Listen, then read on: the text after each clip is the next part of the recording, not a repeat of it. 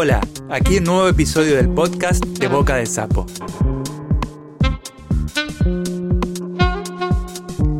Donde las y los creadores leen sus propias producciones.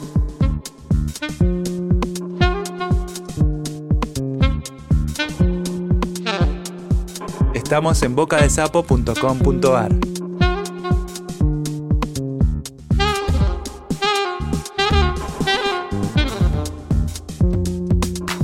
Hoy, Verónica Nieto nos lee su texto El psicojuego.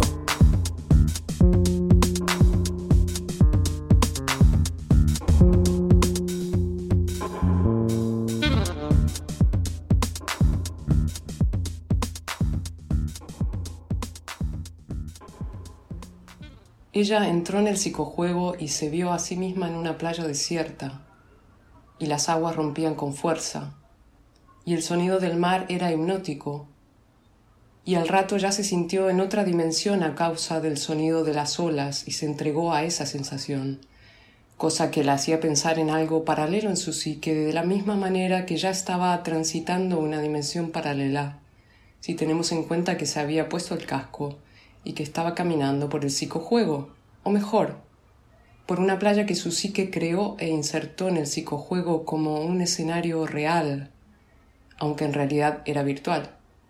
Pues así es como opera el psicojuego, con el lenguaje de la psique que se inserta en el lenguaje de programación del psicojuego. Miró ambos lados, como suele decirse, y decidió caminar hacia uno de ellos, pues parecía que no había nadie, y meterse tanto en las olas como en el bosque de allá la inquietaba. Estuvo claro para todos que el bosque de allá le daba miedo, y sobre todo que no quería encontrarse con gente precisamente allá. Y además, a ella, el bosque, le parecía un lugar donde uno no se iba a meter de buenas a primeras. Al menos no sin antes haber inspeccionado la playa, se dijo en su propia psique, o su psique creó ese pensamiento para ella. De modo que su psique le dictó que caminara hacia un lado de la playa, como atestigua el dictado que reprodujo su app de una de las primeras sesiones del test de prueba. Observé mis manos, mis piernas. Inhalé profundamente el aire salado. También miré las nubes, la dimensión del escenario y la profundidad. Era real, muy real, como si me hubiera vestido con ese mundo, como si ese mundo fuera una camiseta. Entonces distinguí a lo lejos una casa y me acerqué a la casa. Y esa casa era la primera puerta para entrar más adentro del psicojuego, es decir, más adentro de mi psique. No hará falta recordar que el psicojuego replicaba un cuerpo y una psique compuestos, evidentemente, por infinidad de células, microbios e injertos informáticos, con su correspondiente información biotecnológica, que se estaban literalmente holografiando en el psicojuego. Las sensaciones me remontaban a reflexiones y estas a escenas del pasado, o al menos a escenas que me parece haber imaginado en el pasado. También regresaban sensaciones físicas relacionadas con enfermedades, picos de felicidad, angustia o momentos apáticos, junto a reflejos musculares y combates de mis propias defensas ante todos los estímulos medioambientales así como fantasías o ensoñaciones que muchas veces se habían transformado en epifanías y estas en emociones o viceversa. Y nada más ver la casa, aquello me resultó familiar, como si la casa fuera lo único que tenía algo que ver conmigo de todo lo que estaba sucediendo allí. El psicojuego estimula la amígdala y el hipocampo del jugador, de modo que todo lo que ella experimentaba era precisamente lo que el psicojuego pretendía. Huelga decir que ella sabía que debía ir en dirección de la casa, aunque en teoría no sabía nada de la existencia de esa casa. Aclaración que no tiene importancia ninguna porque la pantalla iba adaptándose y metamorfoseándose en aquello que su psique construía.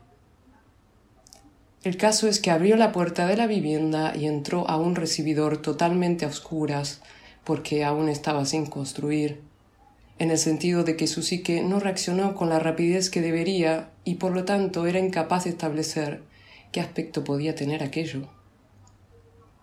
A pesar de eso, cosa que la desconcertó no solo a ella, sino también a los demás miembros del equipo que estaban monitorizando la escena replicada en sus respectivas pantallas, tal y como indica el protocolo que han redactado para estos test de prueba y que es, salvo pequeñas variaciones, el mismo que se ejecuta en la versión definitiva, parecía que todo tuviese sentido.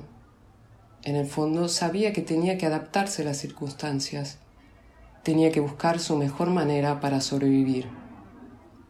La meta es sobrevivir, se dijo enseguida, porque afortunadamente recordó que estaba en el psicojuego. Afortunadamente también el psicojuego permite la intervención de la conciencia, de modo que si el jugador lo desea, puede entrar y salir. Por eso salió de la oscuridad de la casa y se quedó mirando los arrecifes que también eran oscuros algo intermedio entre negro y Burdeos. Era evidente que estaba sorprendida por la calidad de la experiencia. Como la marea estaba baja, pude distinguir los pulpos que supuse la gente iría a pescar. No sé por qué pensé que alguien podría vivir en esa playa, porque no había rastro de personas ni de seres híbridos o monstruosos que se dedicaran a pescar entre los arrecifes. También vi infinidad de pececillos y plantas acuáticas que se movían lentamente, es decir, como suelen moverse las plantas acuáticas, la mayor parte de ellas sin un color verde muy subido. Además había algas sobre la arena de color burdeos, ocre, negro, azul muy oscuro y marrón algo azulado, o sea, típicas algas de playa virgen del océano. Me parecían hermosas y muy reales, como la espuma de las olas. Por cierto, me cuesta mucho describir la espuma. Recuerdo que me agaché para tocarla y hasta pude sostenerla en la palma de la mano.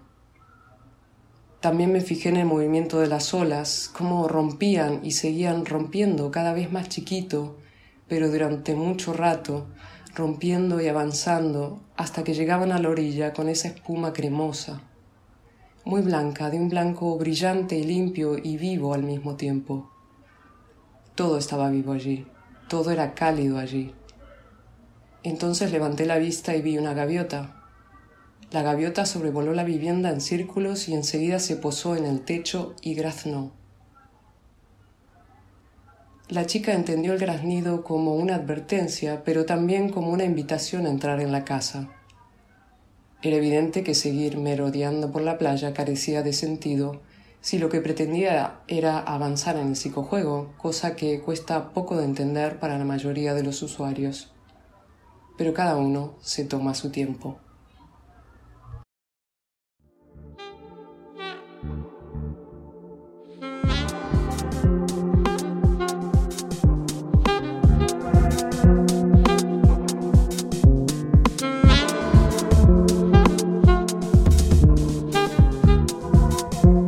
Buscanos y seguinos en las redes.